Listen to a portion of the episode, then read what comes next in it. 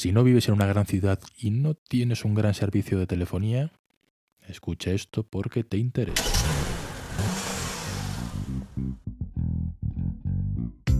Cubi, el podcast para amantes de la innovación y transformación digital.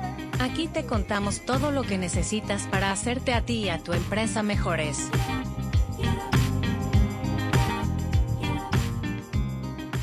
Nuestro invitado de hoy se llama Henry González y es el fundador de 2Y2X, una MVNO que está empeñada en mejorar la calidad del servicio celular en los estados del sur de la República Mexicana.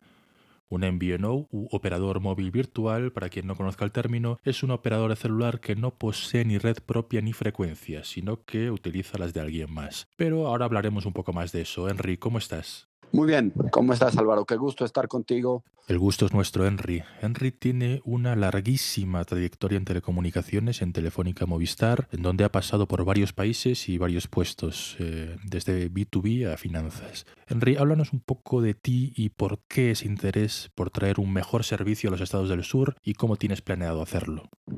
Bien, esto está dentro de mí desde hace mucho tiempo, la verdad trabajando en Telefónica Venezolana desarrollamos un proyecto muy exitoso de servicio universal de telecomunicaciones que me permitió llevar servicios de muy alta calidad a mi pueblo natal. Yo nací en Pueblo Llano, Mérida, Venezuela, que es una comunidad rural y pude experimentar cómo de la mano del sector público y gestionado por privados puedes llegar a alcanzar gran desarrollo en términos de telecomunicaciones de alta calidad. Henry, eh, creo que vale la pena para quienes nos estén escuchando y no tengan ni idea de cómo funciona esto de las redes, dar un poco de contexto ¿no? y empezar un poco por lo básico. ¿Qué tipos de red hay? ¿Quiénes las producen? ¿Por qué hay más redes eh, o más red normalmente en las ciudades que en las zonas rurales? ¿Qué problemática hay en las zonas rurales? Eh, cuando yo firmo un plan con una operadora, pues ¿quién está detrás de ese servicio? Yo no soy ingeniero, pero voy a tratar de responder tu pregunta desde mi punto de vista. La, telefonía móvil eh, fundamentalmente hoy se puede entregar a, áreas rurales verdaderas a través de dos vías. La clásica microonda, con sus limitaciones de capacidad, ya nos referiremos a ello, y por vía satelital.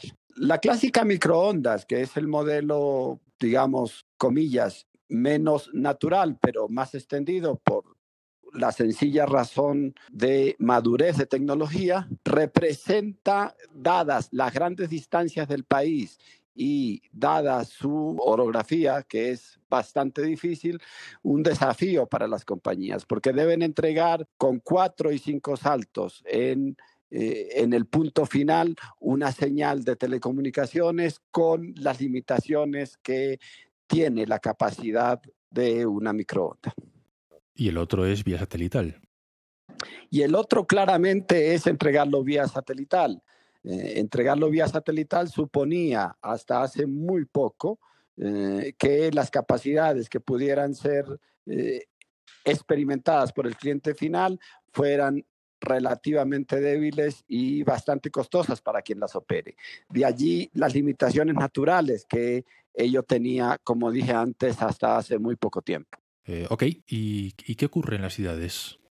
En las ciudades es siempre viable entregar servicios porque eh, existe la tercera vía, que es eh, en su momento las redes de cobre y ahora mismo las redes de fibra óptica. Evidentemente, extender fibra óptica en las ciudades se hace más factible económicamente y también desde el punto de vista del proceso. De allí que las ciudades principales siempre estén mejor cubiertas y los servicios lleguen con anterioridad. Y que se genere eso que siempre se produce una diferencia importante de desarrollo y de posibilidades de recibir servicios de calidad entre unos y otros.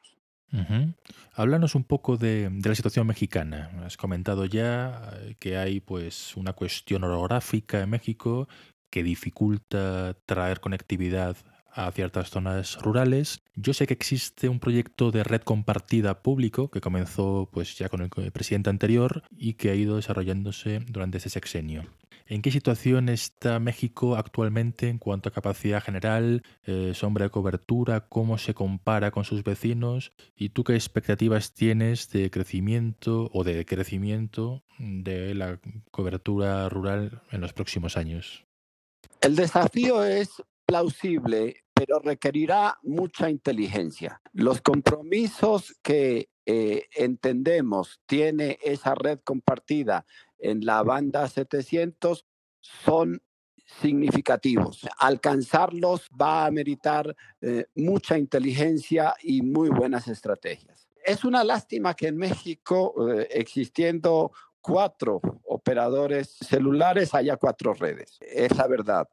Y va mucho de la incapacidad de transformar la ley federal de telecomunicaciones vigente en algo real, que permitiera alocar mejor los recursos que se invertían en, red y que permitirían la suma de ellos, sin duda, de estas cuatro compañías que mencioné, ya haber alcanzado uh, una gran cobertura rural y servicios apropiados para todo. Tenemos, como lo dije antes, cuatro redes en ciudades que perfectamente toda esa inversión habría alcanzado para tener una gran red nacional que brindara servicios de calidad a todos los mexicanos.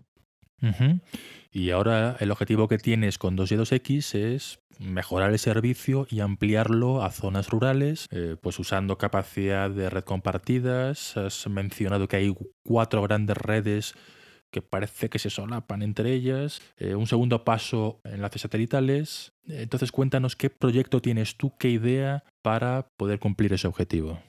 Ampliar y mejorar el servicio, especialmente en zonas rurales. La punta desde la que servimos es la comercial, Álvaro. Es la verdad. Nosotros sí queremos demostrarle a cada población eh, en la que podamos actuar que efectivamente recibir servicios de calidad y con capacidades suficientes es posible. De allí nuestro empeño. No somos constructores de red, eh, pero estamos seguros que, si participamos en el apetito de esas poblaciones en las que estamos para que conozcan los servicios y ejerzan con naturalidad las presiones sobre las compañías eh, constructoras de red para que cada día crezcan más esos servicios y se amplíen tanto geográficamente como en calidad. ¿Y quién crees tú que tendría que ejercer esa presión? ¿no? Has hablado de los estados del sur, eh, de la gente que consume servicios ahí. Eh, en el sur hay una gran prevalencia de agricultores y ganaderos que están, pues, se está empezando a generar por parte de grandes empresas e instituciones públicas como la Sagarpa incluso algunos pues, proyectos de Internet de las Cosas, ¿no? en agricultura y ganadería. Háblanos un poco de esto. ¿Qué tipo de gente se puede beneficiar de la ampliación de la sombra de cobertura o incluso de conexiones satelitales? ¿Qué aplicaciones, qué casos de uso eh, ves tú ahí?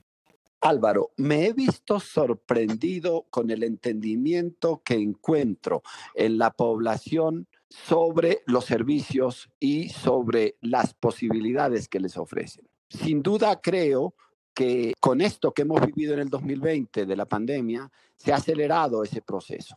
O sea, el entendimiento y los, comillas, casos de uso familiares y particulares que la gente le ha encontrado a, a, los servicios de conectividad son más que importantes. De allí que ese es el primer caso de uso, digamos. La población general conoce los servicios, y hace un esfuerzo enorme para hacerse de ellos. Sorprendería, por ejemplo, el catálogo de teléfonos de gamas medias y altas que la gente dispone y usa a media capacidad, ya sea porque las otras compañías les ofrecen muy bajas capacidades o porque los servicios no están disponibles geográficamente, pero que tienen en sus manos un terminal de gamas medias e inclusive altas. Y que está completamente desaprovechado, ¿no? Entonces, el primer caso de uso, sin duda, es la población general. A partir de allí, hay iniciativas interesantes que también nos hemos encontrado en el IoT. El, Internet de las Cosas eh, requiere capacidades bajas y puede ser muy útil.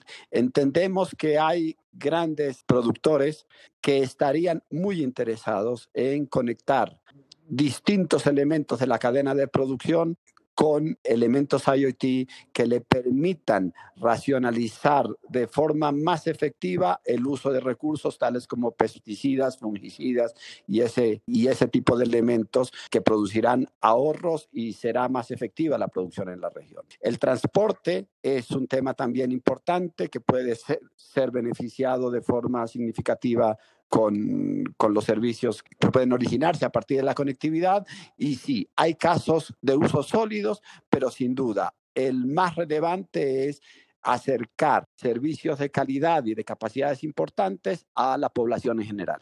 Eh, volvamos un momento al asunto del Internet satelital. Se ha hablado estos días del proyecto Starlink de Elon Musk. ¿Cuánto de futurista o a cambio, cuánto de inmediato y realista tiene esa tecnología en el mercado mexicano. Sí, eh, hace algunas semanas corrió el paper relacionado con, con Starlink y sus posibilidades reales de bajar grandes de disponer de grandes capacidades en, en zonas rurales. Mm, es totalmente cierto. También es cierto que las capacidades las que allí se habló son importantes y los precios son aún significativamente altos para que puedan ser abordados por las poblaciones que nosotros estamos atacando. La realidad, Álvaro, es claramente otra y posible. Bajar señal satelital suficiente para poblaciones entre 2.000 y 5.000 habitantes es totalmente factible a prácticamente precios y capacidades de los que disfrutamos en la Ciudad de México. Henry, ¿y qué ocurre con los transportistas? Caso de uso que comentaste hace un momento. El transporte no requiere bajar capacidad a núcleos urbanos más o menos grandes, sino tener una capacidad continua para poder servir cobertura en carretera y en, digamos, espacios amplios donde no, no vive gente. ¿Eso qué, cuán posible es, cuán factible, cómo lo ves?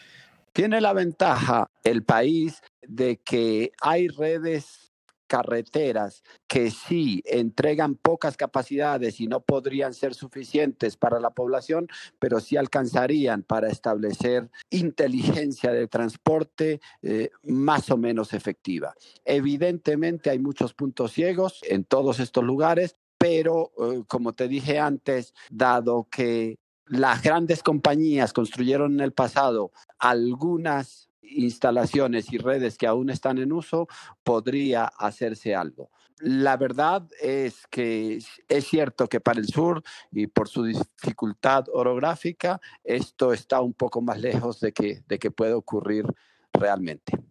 Ok, eh, cuéntanos un poco los planes de 2Y 2X a corto plazo. ¿En qué estados tenéis pensado empezar? ¿Cuándo vais a comenzar a proveer servicio? ¿Cómo puede la gente encontraros? ¿Cómo puede la gente contrataros? Bien, nosotros vamos a estar en un cinturón que, que más o menos cubre estos estados, Chiapas, Tabasco, Campeche y Yucatán.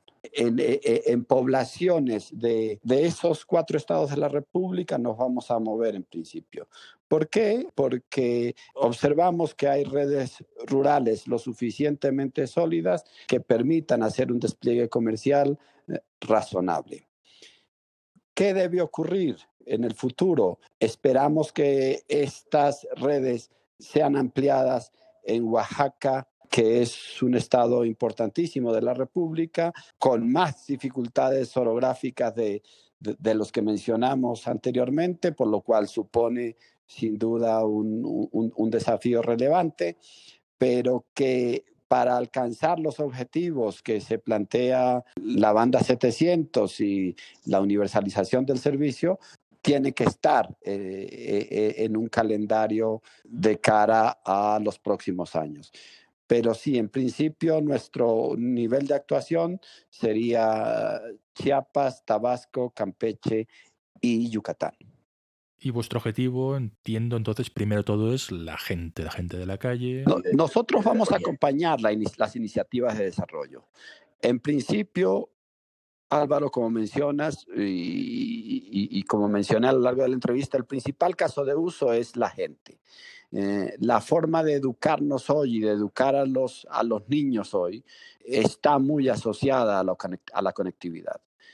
Y queremos sin duda que con las limitaciones que obviamente existen, eh, más y más personas cada día puedan tener educación viable y de allí conexiones apropiadas. Ese es nuestro principal caso de uso. Pero vamos a acompañar a lo largo de estos estados, sin duda, eh, las iniciativas empresariales y de emprendimiento que estén ocurriendo en estas, eh, en estas regiones. Enría, ha sido un auténtico placer tenerte hoy con nosotros. ¿Qué mensaje o mensajes quieres dejar eh, a la gente que nos está escuchando para ya cerrar la, la entrevista? Tres mensajes importantes para las poblaciones de estos lugares que estamos empeñados en desarrollar exijan servicios. Ustedes los merecen y merecen tener los servicios que las grandes ciudades hoy están experimentando. El segundo mensaje también es para ellos. Cuiden el activo que esté siendo desplegado. Es un mecanismo de desarrollo, es un mecanismo para la educación de sus hijos, es un mecanismo para mantenernos comunicados e informados. Cuidar el activo es fundamental. Y el tercero es sencillo. Nosotros en 2 y 2X estamos empeñados en que esto ocurra. Hoy no les pido que me contacten porque yo les voy a contactar a ustedes. Yo voy a estar cerca de esas poblaciones muchos días y muchas horas para entender vuestra necesidad con el detalle que merece y que construyamos juntos el desarrollo en telecomunicaciones que esperamos. Henry, gracias de nuevo por haber estado con nosotros. Un abrazo.